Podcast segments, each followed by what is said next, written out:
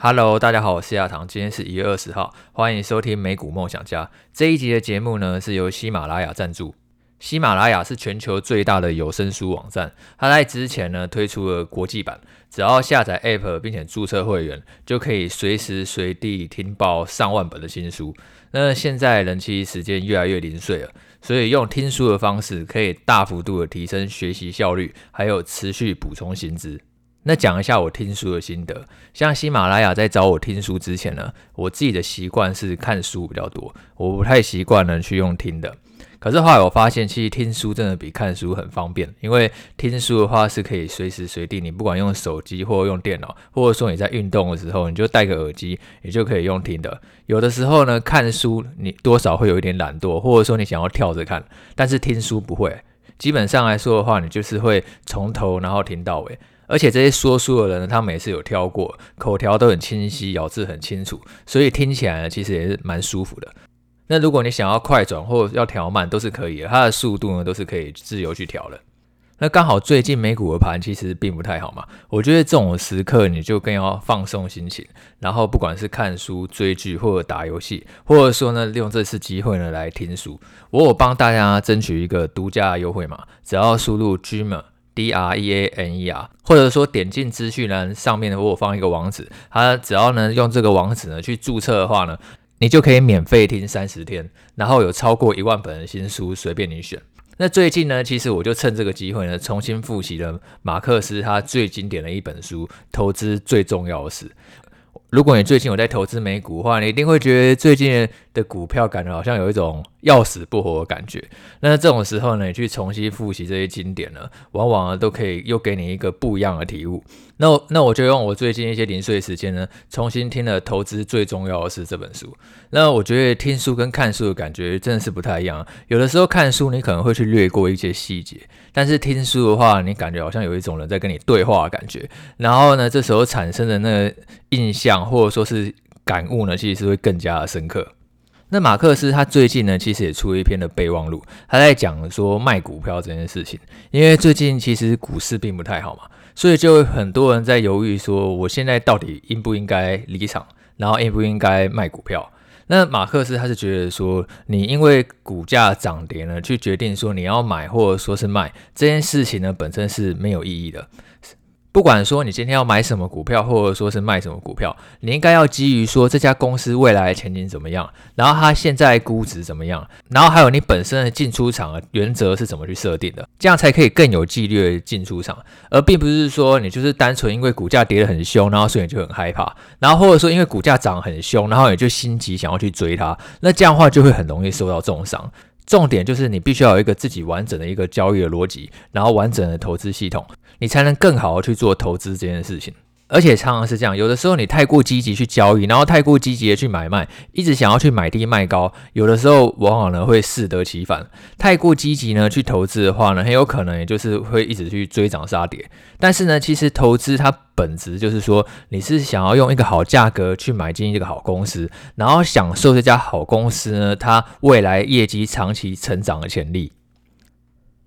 所以你今天在投资的时候，你应该就要先去思考说，这家公司未来的前景怎么样，然后现在股价是不是合理？会不会说现在股价呢已经贵到呢已经都反映呢其实未来所有的利多，或者说其实现在股价已经恐慌到说，其实现在虽然有很多利空，但是都已经反映在现在的股价上了，其实现在会是一个相对低估的机会。而并不是说只想要预测未来股价涨跌。如果能，回到公司企业基本面的本质上的话，才更容易做出一个更好的决定。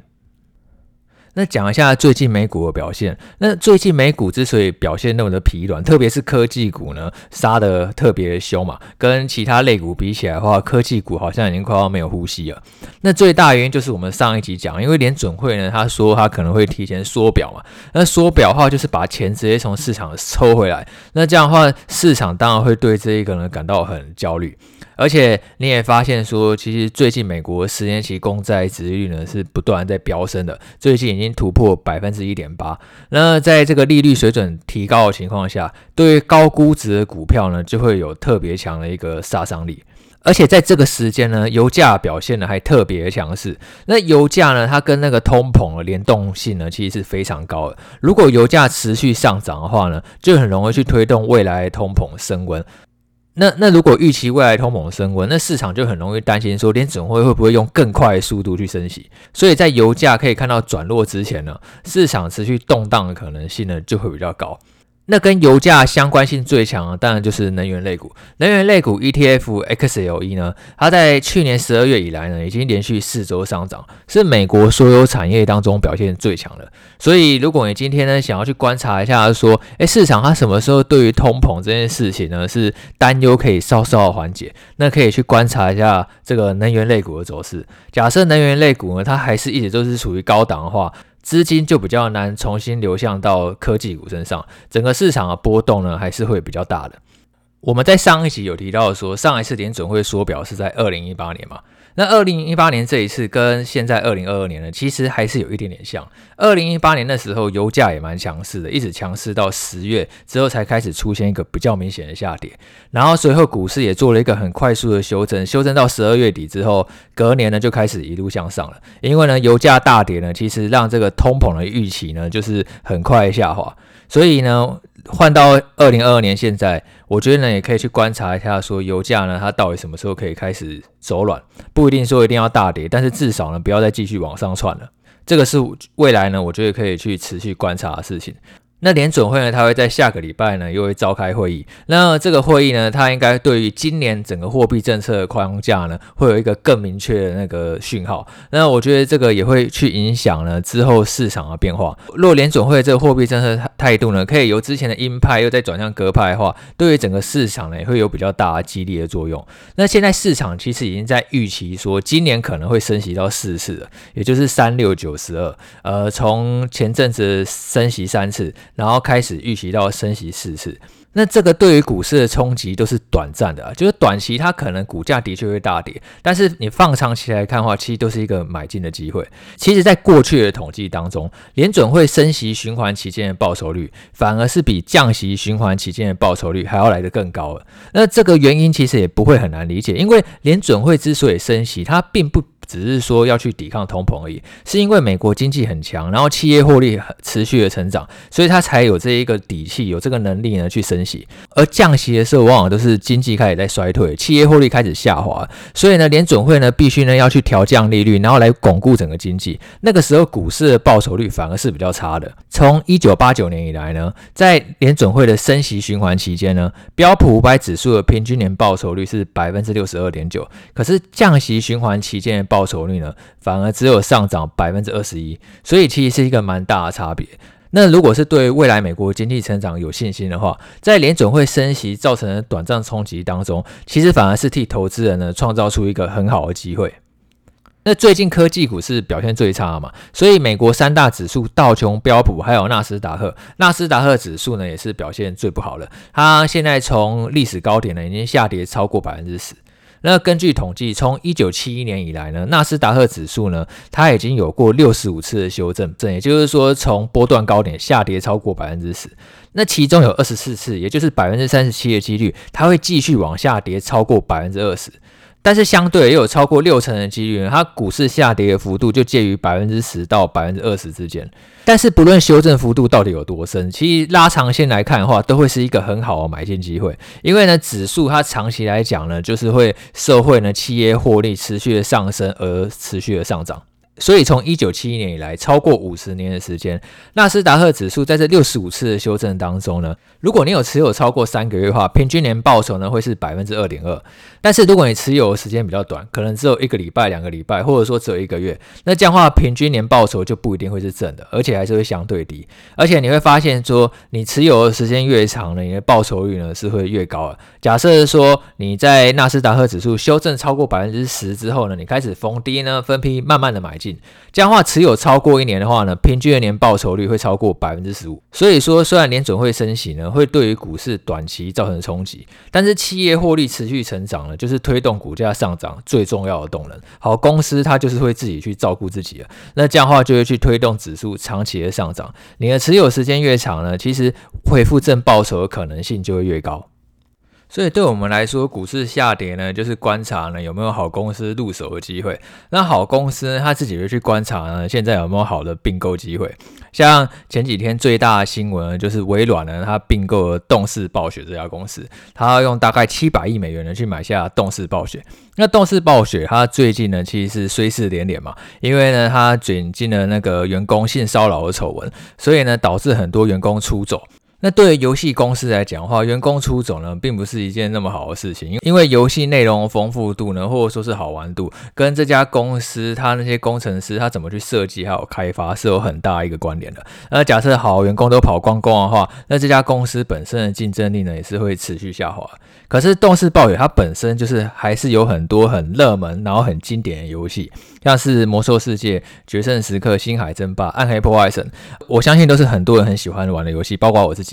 而且玩游戏这件事情呢，是很容易上瘾的。然后，如果你一旦喜欢这个游戏的话呢，呃，你就会每一个月、每天呢，一直去持续的氪金。那动视暴雪呢，虽然即便说它最近的竞争力呢是有一点点下滑，可是它在全球还是有超过四亿的活跃用户。而微软它本身有在 Xbox 呢推出游戏订阅服务，现在是两千五百万。那如果说微软跟动视暴雪呢，整合效应可以发挥出来的话，这个 Xbox 游戏订阅服务呢是很有机会更高的。动视暴雪本身有四亿嘛，那只要有百分之十，可能是例如是四千万，然后呢加到微软身上的话，那微软它的活跃用户呢就可以变成六千五百万，这样的话营收呢就会直接成长超过一倍。而且微软这笔并购呢，我觉得买的还算是相对便宜。微软呢是以每股九十五美元呢去买那个动视暴雪，呃，跟动视暴雪爆发那个性骚扰丑闻之前的那个高点呢，其实几乎是差不多的。所以呢，买的其实我觉得是相对合理的一个水准。呃，虽然说现在动视暴雪内部的文化呢可能是很有问题的，但是在买下这些动视暴雪这些经典游戏 IP 之后，再加上跟微软那些本身的游戏去结合呢，我觉得是很有机会吸引更多玩家。而且微软本本身真的是一家很有钱的公司啊！它现在最新一季的账上现金呢是一千三百亿美元。就算说真的并购动视暴雪效益不如预期，呃，七百亿的现金对他来讲也还真的就是一个小钱而已。他用七百亿美元去买一个可以推动他未来游戏业务成长的机会，然后即便说这七百亿美元可能真的发展不如预期，就是呃并购的效益很难彰显，呃顶多就是让现在账上现金呢少差不多一半而已。所以我觉得这个并购案对于微软来讲的话，其实蛮值得期待的。那家公司除了要推动未来营运持续成长，必须要靠并购以外，那再来呢，最重要就是它本身的业务能不能持续的成长嘛？而最近呢，其实美国它已经进入了财报季，我觉得最近几家公司公布的财报，其实大部分来讲的话，企业获利呢还是很不错。像是宝侨，它就在昨天呢公布了财报，那它有自己有提到说，就是这个运输还有商品的成本呢是一直在持续的提升的，因为最近美国通膨非常的高嘛，美国十二月的通膨呢已经上升了百分之七。可是宝桥又有提到说呢，呃，它会涨价。最近一季呢，它的那个产品的定价呢，平均上涨了百分之三，然后再加上那个产品的销量呢，同时提升，所以宝桥最新一季的营收成长呢是优于预期的，而且它还上修今年的获利表现，它预计说全年呢的每股盈余呢会成长百分之三到百分之六。那像宝侨这种公司，它就是卖一些日用生活必需品，什么海伦仙度斯啊、吉列刮胡刀、潘婷洗发精，然后班宝适等等，就几乎都是一些我们耳熟能详的品牌。那它过去已经连续配息了超过一百三十年，所以你可以知道说它就是一家营收获利非常稳定的公司。那刚好最近其实市场还是处于比较动荡一个情况嘛，所以资金呢是比较偏好这种营运呢其实是更加成熟的公司。然后对于一些可能不确定性比较大的科技股。特别是那种中小型的还没有赚钱的，呃，资金都是处于撤离的一个状况。你会发现说，最近这种必须消费股，例如像是宝桥这样的公司呢，呃，股价表现呢是特别强势的。那我自己最近有出新书嘛，我在书中有提到说，我把投资组合分成两层 ETF，然后配息股还有成长股各四层，然后呢也分享了就是我自己有在投资的十五档股票。宝侨呢就是其中一个，然后把它给归类在一个配息股的类别。原本我对于宝侨的期待就是说我每一年呢可以稳稳的领配息，然后股价长期也稳健的上涨。只不过想不到说，就是当资金恐慌的时候呢，对于这种配息股呢反而显得特别的青睐。而最近一些相对营收获利稳定的公司，其实表现呢都是比那种成长股呢更加来的优异了。但是配息股的话，就像我书中说的，我觉得呃，等到股价有拉回、有回档的时候，再去做建仓，会是一个比较好的投资方式。现在股价都整个喷上去了，然后再去追高，那可能呢，就是短期之内呢，就要面临股价呢会有拉回的一个风险。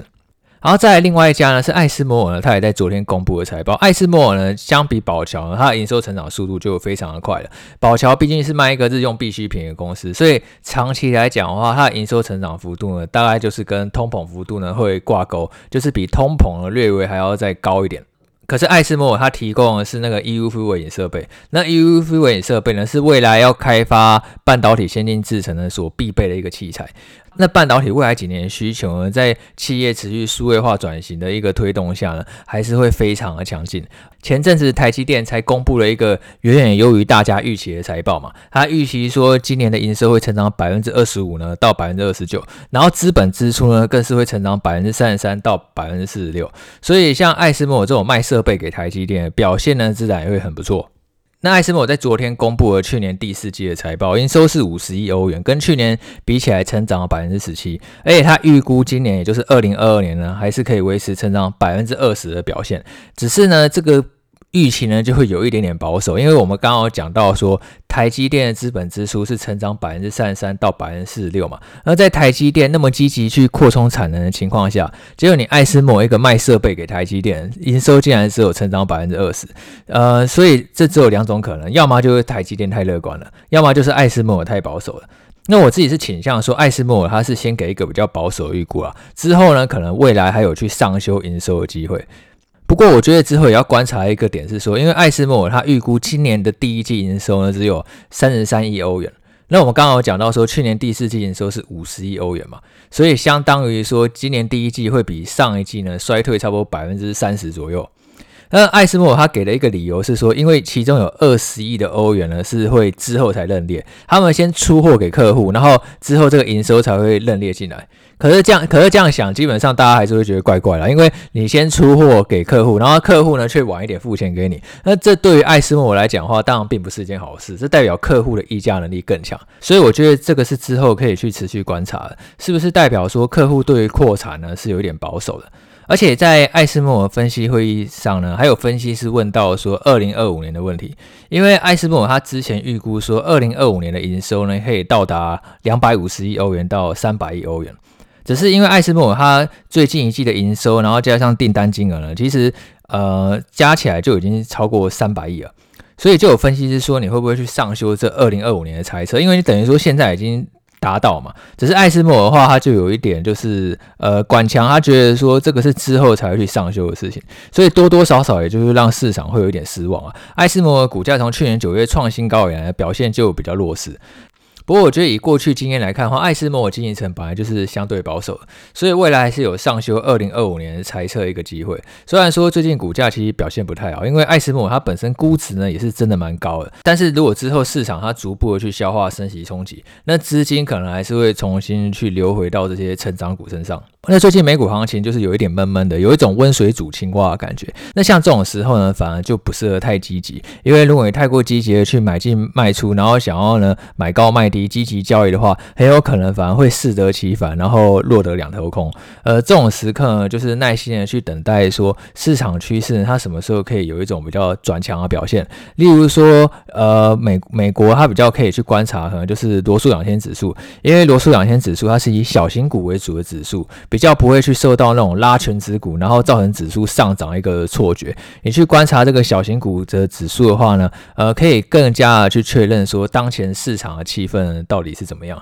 假设说罗素两千指数还是表现一个比较低迷的话，那这样的话市场的气氛就并不能说是完完全全的转佳。这个是之后大家可以去观察的。然后下礼拜呢，联准会他要召开利率决议了，可以去看一下说鲍威尔他怎么样去描述当前的通膨状况。然后还有他对未来货币政策的转向预期，那这个也会成为影响未来行情变化一个很重要的催化剂。好，那今天 podcast 就说到这边。那最近的盘就真的很适合看书、追剧、打游戏的，不然就是听书，真的可以省下很多时间。我把那个听书的优惠链接呢，就放在 podcast 的资讯栏里面。呃，你只要透过这个专属链接的话，就可以免费听三十天，而且呢有超过一万本的新书可以选，或者说输入优惠码 Dreamer。D R E A N E R 就 OK 了。好，那今天就这样，拜拜。